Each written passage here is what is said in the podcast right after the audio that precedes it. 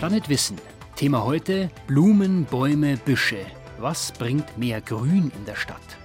Gäste im Studio Gartenbauingenieur Peter Menke, Vorsitzender der Stiftung Grüne Stadt und Landschaftsarchitektin Stefanie Jüling. Schlechte Luft und im Sommer unerträgliche Hitze. In unseren Städten wird es ungemütlicher. Kommunen und Forscher machen sich deshalb seit Jahren Gedanken, was man dagegen tun kann. Was und wie viel können Pflanzen für ein besseres Klima in den Städten leisten? Peter Menke, herzlich willkommen. Sie sind Gartenbauingenieur und Vorsitzender der Stiftung Grüne Stadt. Herzlich willkommen. Was sind denn die Ziele eigentlich dieser Stiftung? Wir sind vor etwas mehr als zehn Jahren angetreten mit dem Ziel, das Bewusstsein für den Wert von Grün zu fördern. In erster Linie geht es bei uns also um das Bündeln von Informationen. Wir sammeln wissenschaftliche Forschungen, Untersuchungen, auch Beobachtungen äh, über das Grün in Städten verdichten das und geben es dann weiter an die Öffentlichkeit, an Fachleute, aber natürlich auch. Und wir richten uns sehr viel an Städte. Und was ist das Ziel dieser Stiftung? Also was möchten Sie konkret erreichen? Äh, wir hoffen, dass es uns gelingt, das Bewusstsein für den Wert von Grün zu steigern. Und das führt natürlich dazu oder soll dazu führen, dass auch Investitionen in Grün bzw. Erhalt von Grün äh, einfach stabiler läuft. Wir leben ja in, in, Zeiten der Urbanisierung, wo der Druck auf die Fläche extrem ist und da sind Grünflächen durchaus gefährdet. Ist das der größte Widerstand, die größte Herausforderung? Ähm, das ist schwer zu sagen. Also es gibt im Wesentlichen zwei Herausforderungen. Das eine ist der Flächendruck, sprich äh, in wachsenden Städten, wo Nachverdichtung passieren muss und Wohnungen gebaut werden müssen, geht es natürlich sehr schnell um die Freiräume. Und der zweite Aspekt ist, dass in Kommunen die Budgets unter erheblichem Druck stehen und dass da äh, sowohl investive, aber auch Pflegehaushalte äh, in Frage stehen. Mhm. Also die Kommunen müssen ja eine ganze Menge leisten und werden immer mehr leisten müssen in den kommenden ja. Jahren. Bäume reinigen die Luft von Stickoxiden. Ist es dann so einfach, dass man sagt, je mehr Bäume in der Stadt sind, desto besser ist die Luft? Ähm, das kann man nicht pauschal sagen. Ohnehin sind pauschale Aussagen extrem schwierig. In dem Einspieler haben wir ja gesehen, was im Labor festgestellt werden kann. Und die Übertragung in die reale Welt ist dann schon mit erheblichen Unsicherheiten verbunden. Also es kommt sehr darauf an, welchen Standort hat die Pflanze, wie vital ist die Pflanze. Äh, wir dürfen nicht vergessen, dass Städte ja nicht wirklich natürliche Lebensräume für Pflanzen sind. Und nur eine Pflanze, die perfekt ausgestattet ist, die perfekte Versorgung, Ernährung, Wasserversorgung hat, kann auch das leisten, was wir von ihr erwarten. Aber tendenziell ist es natürlich so, je mehr Pflanzen, umso besser. Das ist mit Sicherheit richtig. Äh, dennoch kann man nicht einfach sagen, eine Stadt mit viel Grün hat eine bessere Luft. Also mhm. das wäre auch ein Fehlschluss. Mhm. Also Bäume filtern Stickoxide aus der Luft. Mit Feinstaub haben Bäume aber ein Problem, genauso wie wir Menschen auch. Also im Umkehrschluss heißt das, beides, die Menge der Stickoxide und die des Feinstaubs in der Luft, müssen wir irgendwie reduzieren. Ja, das ist äh, klar. Wir haben ja gerade auch eine heiße politische Diskussion zu dem Thema erlebt. Ähm, ich würde mich äh, nicht dafür aussprechen zu sagen, mit Bäumen lösen wir das Luftproblem in Städten. Das reicht natürlich nicht. Wir müssen den Verkehr reduzieren, wir müssen eine Energiewende hinkriegen, wir müssen ganz viele Dinge tun. Äh, zum Umweltschutz. Und eins davon ist natürlich auch Freiräume sichern und pflanzen. Aber das ist nur ein Teil. Also es geht nicht ohne Filterung, es geht nicht ohne eine andere Antriebstechnik oder eine andere Energieversorgung. Das heißt, mehr Grün reicht nicht? Nein. Das, dazu müssten dann noch Fahrverbote kommen zum Beispiel? Oder ich, ich was würden Sie sich da aussprechen? Ja, äh, ich weiß nicht, ob Fahrverbote notwendig sind. Äh, das ist ja wirklich eine spannende Diskussion, die wir da gerade führen. Die Filtertechnologie, glaube ich, ist eine und äh, die Energiewende, die ja wahrscheinlich dann doch in absehbarer Zeit zu anderen Antrieben führt und weg von fossilen Brennstoffen, dann sind wir einen großen Schritt weiter. Mhm. Fahrverbote äh, wird es wahrscheinlich geben. Es sieht so aus. Äh, ich bin kein Freund von Fahrverboten, aber äh, Luftqualität ist ein Lebensrecht und äh, insbesondere für für empfindlichere Menschen, ältere Menschen, Kinder, Kranke ist es extrem wichtig, dass wir was tun. Und äh, von daher äh, bin ich kein totaler Gegner von Fahrverboten, aber auch das ist nicht die Lösung. Mhm. Wenn wir jetzt noch mal zurück zu den Bäumen kommen, es macht einen Unterschied, ob es ein Nadel- oder ein Laubbaum ist, oder? Ja, ja, das macht einen Unterschied. Ja. Nadelbäume, fast alle Nadelbäume sind immer grün, sprich, die haben zwölf Monate Filtermöglichkeit. Äh, aber auch innerhalb der Nadelbäume wie auch innerhalb der Laubbäume gibt es natürlich noch mal welche, die mehr oder bessere Filterleistung haben. Das hängt einfach mit deren Stoffwechselintensität zusammen. Sie können sich vorstellen, äh, eine Pflanze, die einen höheren Stoffwechsel hat, die mehr Wasser verdunstet, die mehr mhm. äh, veratmet auch, die produziert auch mehr Sauerstoff, verarbeitet auch mehr Kohlendioxid und dementsprechend natürlich auch mehr Schadstoffe. Mhm, aber sie wird in der Stadt auch nicht so alt. Ja, das gilt grundsätzlich. Bäume in der Stadt werden nicht so alt wie in der freien Landschaft, weil sie natürlich unter schwierigen Verhältnissen leben. Sie haben Wurzelkonkurrenz mit Leitungen. Mhm. Es ist in aller Regel ein schwer verdichteter Boden. Sie haben eine schlechtere Wasserversorgung. Da gibt es eine ganze Menge äh, Dinge, die aber im Wesentlichen bekannt sind und äh, die eigentlichen Anforderungen an die Pflanzung von Bäumen in Städten sind schon geeignet durch Ersatz von Substraten, durch ausreichend große Baugruben, Baumgruben, äh, sicherzustellen, dass die Bäume da leben können. Aber es gibt ein zweites Phänomen, was man an der Stelle erwähnen muss. Äh, vorhin kam ja auch das Stichwort schon. Äh, wir leben in Zeiten des Klimawandels, die sich in Städten stärker auswirken. Das heißt, die, die Sortimente, die Baumarten, die wir in den Städten haben und die wir kennen, stehen zum Teil äh, zur Disposition. Äh, es gibt einige Bäume, die für uns ganz vertraute städtische Partner sind, äh, die man heute nicht mehr ohne Probleme halten kann, einfach weil sie mit den Klimaveränderungen oder mit neuen Krankheiten und Schädlingen nicht zurechtkommen. Da gibt es ganz viele Fragen, die auch beantwortet werden müssen, bevor man mit einem schlichten Ruf nach mehr Grün in der Stadt äh, äh, an, die, an die Öffentlichkeit geht. Mhm. Überrascht Sie das, dass die Hecke in der Mitte der Straße eigentlich am besten ist, was äh, die Luftqualität angeht? Nein, überhaupt nicht.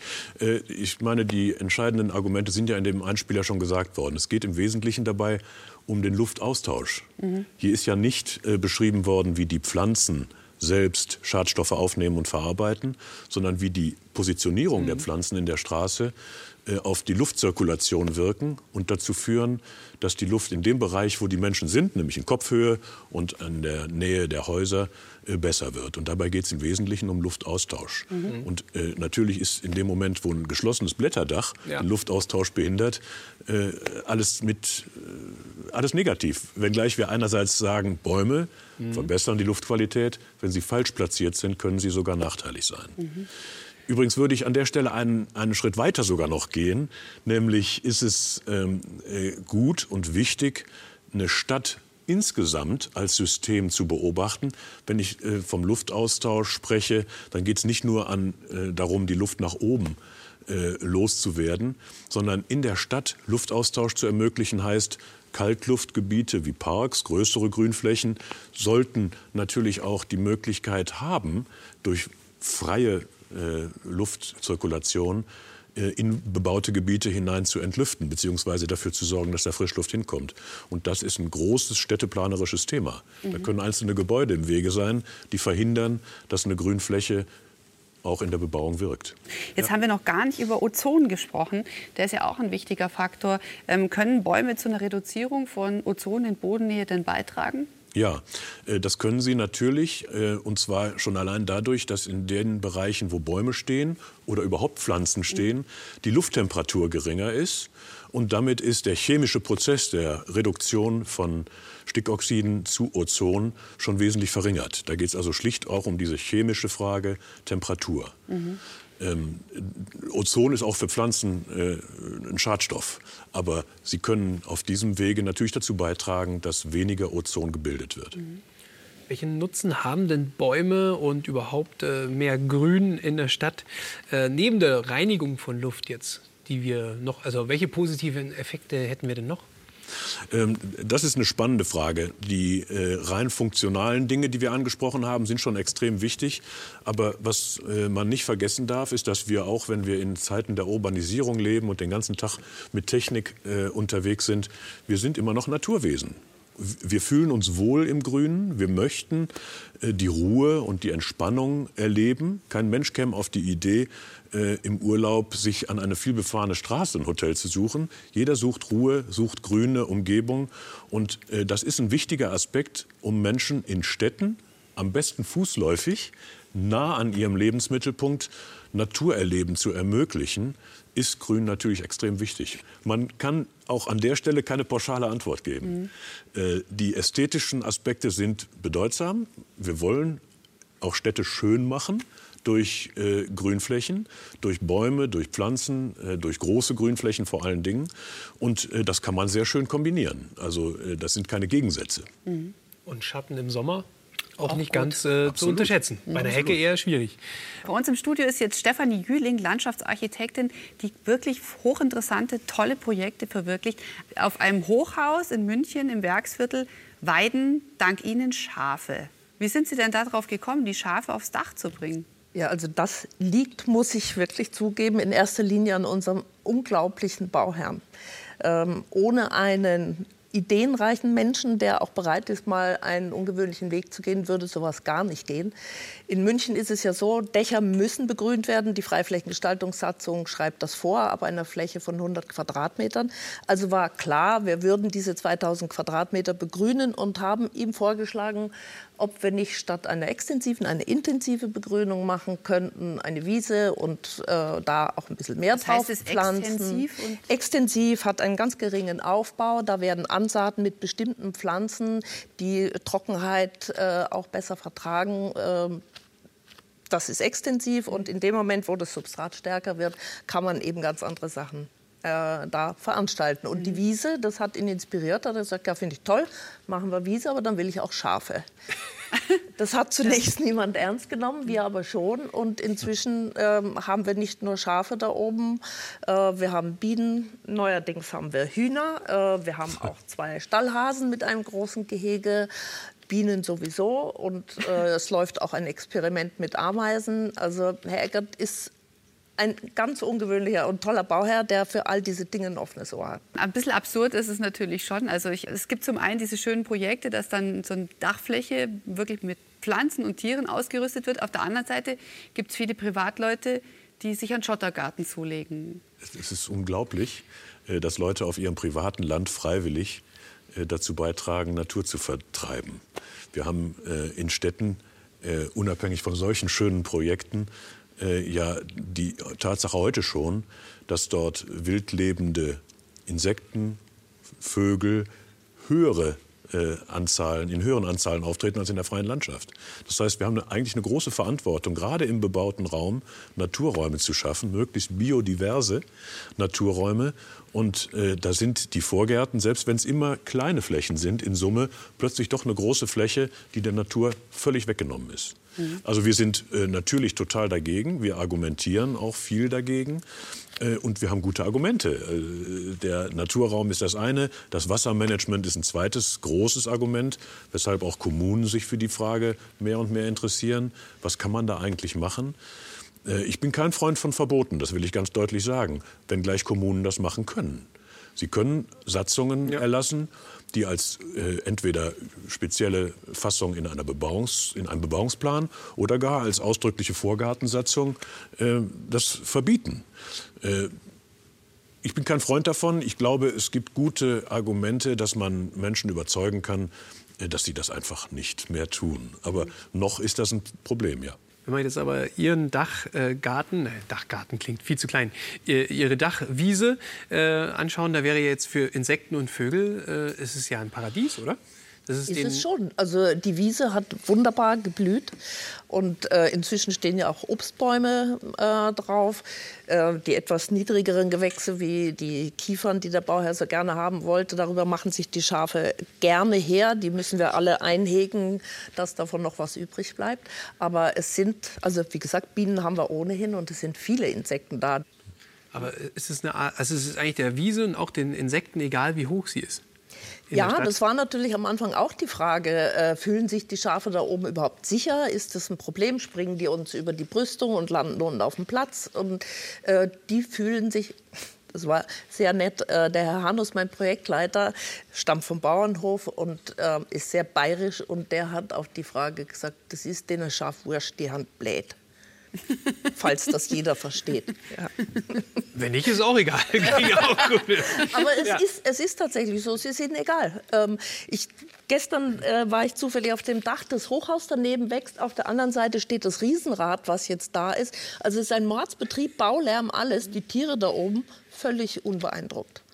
Also es, äh, es ist schon, aber bitte, Man wir möchte machen... scharf sein auf dem Dachgarten. Ja. Äh, ja, also die fühlen sich ganz offensichtlich wohl. noch Und da ist ja auch viel. Technik auf dem Dach, die das Haus benötigt, viele Oberlichter. Das ist jetzt nicht nur eine freie grüne Wiese, also das ist schon... Äh, aber die suchen sich ihre Plätze im Schatten vom Lüftungsgerät, äh, wo es gerade gemütlich ist. Pflanzen in der Stadt haben nicht nur große Bedeutung für Insekten und Vögel, sondern auch für Menschen. Das zeigt ein Projekt in München, das ebenfalls auf dem Hausdach stattfindet. Gemeinsam im Garten arbeiten verbindet und äh, wenn es nicht anders geht, auf dem Dach. Wie, wie, wie wichtig ist denn dann hier äh, so ein Miteinander zur Arbeit, der soziale Aspekt? Wie wichtig ist denn der? Ich denke, dass der ganz wichtig ist. Die Frage ist immer nur, wie organisiert man das? Das geht natürlich bei genossenschaftlichen äh, Bauten am aller einfachsten, weil die Leute kennen sich schon über die gemeinsame Bauzeit. Da funktioniert das meistens auch sehr gut. Andere Hausgemeinschaften müssen da erstmal zueinander finden und nicht jeder hat ein Interesse dafür. Aber es ist so eine tolle Gelegenheit, äh, erstens sich kennenzulernen, zweitens sich mit dem Ort viel mehr zu verbinden, weil man selber da auch was machen kann und was gestalten kann. Also ähm, das ist immer eine Frage der Organisation. Das muss ja von vornherein mitgedacht werden, dass alle aus dem Haus, das sind ja meistens verschiedene Eingänge und so weiter, auch wirklich einen Zugang zu dem Dach haben. Ähm, klingt simpel, ist aber nicht immer so einfach, müssen die Architekten von vornherein gut berücksichtigen. Und ja, ich meine, auch Spielplätze oben auf dem Dach sind eine wunderbare Geschichte. Die anderen Gärtnern, die anderen spielen. Äh, die Kinder können gemeinsam mit den Eltern dort was pflanzen. Das ist ein tolles Erlebnis. Aber Stichwort, der Architekt muss das mitdenken. Man muss es ja auch technisch umsetzen können. Also Rainer hat in der Vorbereitung der Sendung auch erzählt, dass einige Bekannte von ihm Dachgärten haben. Es hat immer irgendwann einen Wasserschaden gegeben. Wie groß sind da die technischen Herausforderungen? Also ein begrüntes Dach ist seit Jahrzehnten Stand der Technik. Wir begegnen dem aber immer wieder, äh, dass wenn wir sagen, ja, aber Dachbegrünung äh, selbstverständlich, ja, wieso können wir nicht ein Kiesdach machen? Irgendwann wird das doch alles undicht. Also ich habe in den letzten 30 Jahren nicht einen einzigen Fall gehabt. Und Dach ist ja Meine Freunde falsch. Ja, nee, die, die ja, Leute, die die das bohren gebaut vielleicht haben. zu viel runter, die hauen vielleicht ihre Begrenzungseisen vom Beet etwas zu tief in die Dachdichtung. Das sollte man natürlich nicht tun. Aber wenn das fachgerecht aufgebaut ist, ist dann nicht mit Problemen zu rechnen. Also das ist sehr ungewöhnlich. Aber ist ja auch ganz schön schwer, ne? Ja, das muss natürlich statisch von vornherein berücksichtigt werden, je nachdem, äh, was da an Aufbau da ist. Ähm, aber in München beispielsweise stellt sich die Frage nicht, weil die Stadt in der Freiflächengestaltungssatzung festgelegt hat, dass Dächer ab 100 Quadratmeter aufwärts begrünt werden müssen. Also entweder extensiv, habe ich vorhin ja schon, niedriger Aufbau, so, oder eben intensiv. Also Kiesdach ist in einem Neubaugebiet in München eigentlich nicht mehr zulässig.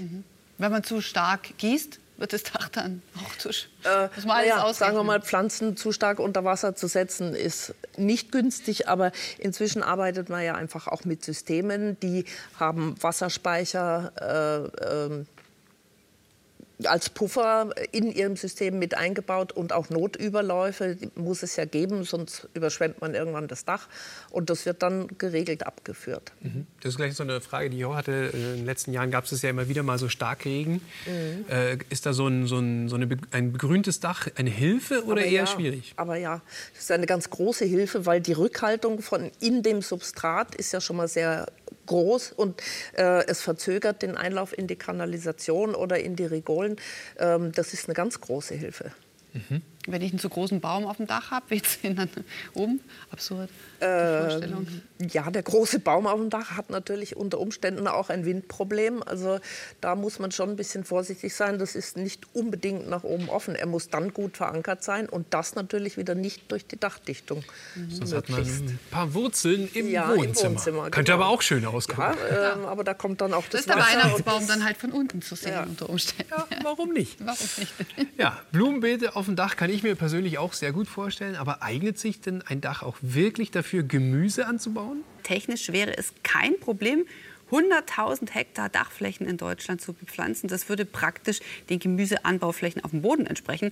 Also die Frage ist, könnte Gemüseanbau auf dem Dach tatsächlich zur Gemüseversorgung der Bevölkerung beitragen? Oder ist das eher was Schönes Pädagogisches, damit man mit den Kindern so was über rote Beete erfahren kann? Also äh, flächendeckend, glaube ich, würde es nicht funktionieren. Es ist ja auch gar nicht möglich, alle äh, bestehenden Dächer äh, rückwirkend noch äh, mit einem ordentlichen Aufbau zu versehen, sodass man da äh, wirklich Gemüse anbauen kann. Aber ich glaube, dass wirklich viel Fläche zur Verfügung wäre, wenn man von vornherein vernünftig mitdenkt. Und dann könnte schon auch viel versorgt werden. Wenn man, ich finde, dass die Kommunen da auch eine Aufgabe hätten. Kitas, Kindergärten, Schulen haben in aller Regel flache Dächer. Warum nicht da oben Gemüse anbauen? Seniorenheime. Äh, die alten Leute haben meistens auch noch ein bisschen Erfahrung gehabt im äh, Garteln wäre bestimmt auch eine schöne Geschichte. Also es gibt äh, schon noch viel Ausbaumöglichkeiten. Man muss es nur einfach von vornherein mitdenken. Mhm. Gibt es besondere Gemüsesorten, oder, äh, die Sie empfehlen würden, wenn man so einen Dachgarten hat? Im Werk 3 äh, pflanzen wir gerade Kartoffeln an. Das war ja das frühere Pfanni-Gelände. Also ja wollte der Bauherr ganz gerne da Kartoffeln haben. Die hat ihm der Nico Fricke gepflanzt. Ich glaube, es gibt, haben wir ja im Einspieler auch gesehen, es gibt gar nicht so viele Beschränkungen. Es darf nicht zu groß werden, mhm. äh, weil dann auch die Windangriffsfläche zu hoch ist und man sie ja nicht stützen kann. Aber alle Gemüse, die eine Höhe von, sagen wir mal, einem halben Meter erreichen, das geht schon. Ja, das heißt also Salat ist zum Beispiel möglich, rote. Beete ist kein ja. Problem. Nein. Oder ja, was wir jetzt gerade eben auch gesehen haben. Genau. So der Rettich wird halt schwierig, ne? Ja, wenn er das halt zu tief... Der braucht mehr Substrat, aber ja. das geht ja. Die, die ähm, Dachsubstrathersteller haben da inzwischen ja ganz ausgefeilte Systeme, wo auch die Wasserhaltung äh, geregelt ist, sodass der Regen den Pflanzen zur Verfügung steht und nicht einfach nur wegläuft. Und so, da gibt es tolle fertige Systeme, die man sich aufs Dach holen kann. Mhm. Was hat es denn für eine Bedeutung jetzt fürs Klima allgemein in der Stadt, wenn jetzt mehrere, wenn jetzt alle Seniorenheime, alle Kitas ihre Dächer begrünen würden beispielsweise? Was hat es generell für Auswirkungen? Naja, ich kann Ihnen jetzt nicht sagen, wie viel Prozent Luftverbesserung wir hätten, aber es ist ja ganz klar, dass eine grüne äh, Dachoberfläche äh, kleinklimatisch ganz anders wirkt als ein Kiesdach, was sich aufheizt. Das mhm. Das wäre ein wunderbarer Beitrag fürs Stadtklima. Wissen das im Haus selber? Kühlt es dann auch das Haus? Ja. Die muss sich ja nur vorstellen, eine dickere Erdschicht oder Kiesel, die sich aufwärmen, ist ja klar, wer dann ein, eine Isolierung bietet, einen Schutz bietet. Das ist immer die Begrünung. Mhm. Es ist teurer als ein Kiesdach, das ist auch klar. Aber ich denke, der Mehrwert äh, spricht für sich. Und die Dachfolien müssen heute ja sowieso dicht sein, ob Pflanzen draufkommen oder nicht. Also, ähm, und die Folien, die dann noch drüber kommen, sind, äh, geben zehn Jahre Garantie sowieso gegen Durchwurzelung. Also das sind alles keine Faktoren, die dagegen sprechen dürfen. Ein Aspekt von Grün in der Stadt haben wir uns bisher noch nicht genau genug angeschaut. Häuser haben ja auch eine Fassade. Peter Menke ist wieder bei uns. Jetzt gleich mal die Frage, Sie als ähm, Gartenbauingenieur, wie geht man bei der Fassadenbegrünung am besten vor?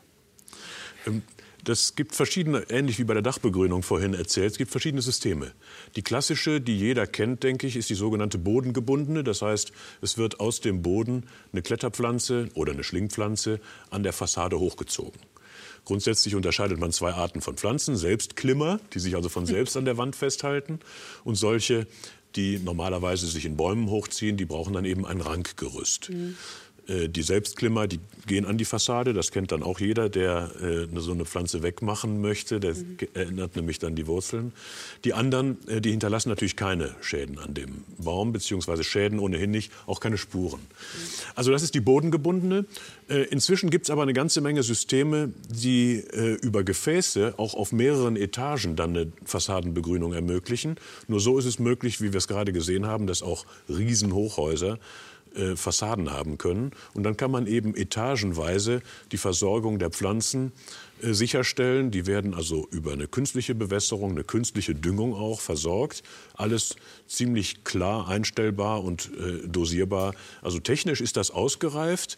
Was manchmal ein bisschen zu kurz kommt, ist, wenn man solche Beispiele sieht, wir leben hier natürlich in anderen Klimazonen, wir haben hier eine andere Botanik und wir haben hier auch andere politische Systeme. Also äh, wenn da mal eben ein Riesenprojekt für eine Milliarde Euro, Gardens in the Bay, äh, läuft, das sehe ich nicht mal eben in Europa, geschweige denn in Deutschland kommen. Mhm. Ja. Aber äh, trotzdem sind das Beispiele, die man sich angucken kann, denn das ist natürlich Stadtentwicklung, äh, die beispielhaft ist und sich einstellt auf Veränderungen des Klimawandels und auch auf eine höhere Dichte. Mhm. Was halten Sie von so einer Fassadenbegrünung? Ja, ich bin immer noch ein ganz klein bisschen skeptisch bei diesen Systemen. Äh, es ist ja immer auch äh, eine Frage der Wasserqualität. Kann man einstellen, Wasseraufbereitungsanlagen und so.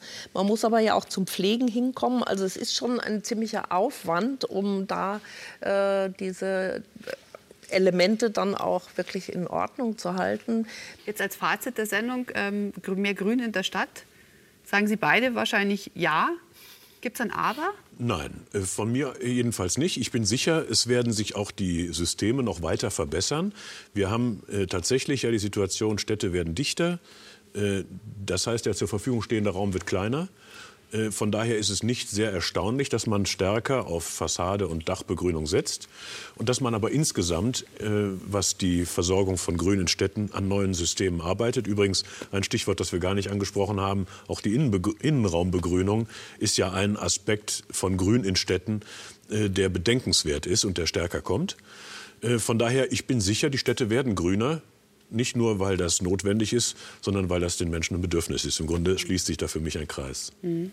Was wünschen Sie sich denn noch, Frau Jüling? zu viel Grün in der Stadt, um Ihre Eingangsfrage zu beantworten, kann es für mich eigentlich gar nicht geben. Was ich mir wünsche, ist äh, genauere Betrachtung des öffentlichen Raumes, weil der öffentliche Raum braucht zuallererst mal Raum, der wirklich immer frei zugänglich ist und den Leuten auch wirklich zur Verfügung steht und auch mit einer Aufenthaltsqualität. Das muss gar kein großer Raum sein. Das kann eine Bank unterm Baum an einem an einer Kreuzung sein, wo man gucken kann, wie die Trambahn um die Ecke fährt und die Radler diagonal über die Kreuzung Sausen. Ähm, ein wunderbarer öffentlicher Raum war der Marienhof. Ähm, in München muss man In München muss man sagen, hinter dem Rathaus war es einfach eine große Wiese, weil über viele Jahre man sich nicht einigen konnte, was soll da passieren. Es war wunderbar, das zu betrachten, wie die Leute einfach die Fläche angenommen haben. Und genau das Gegenteil passiert in München im öffentlichen Raum, wenn Odeonsplatz oder Königsplatz für hochpreisige Veranstaltungen wochenlang der Öffentlichkeit entzogen werden, weil vorbereitet werden muss, aufgebaut werden muss. Das finde ich kritisch, weil da wird eigentlich den Bürgern ihr Raum genommen. Wenn sie viel Geld haben, können sie auch Eintritt zahlen und dahin gehen.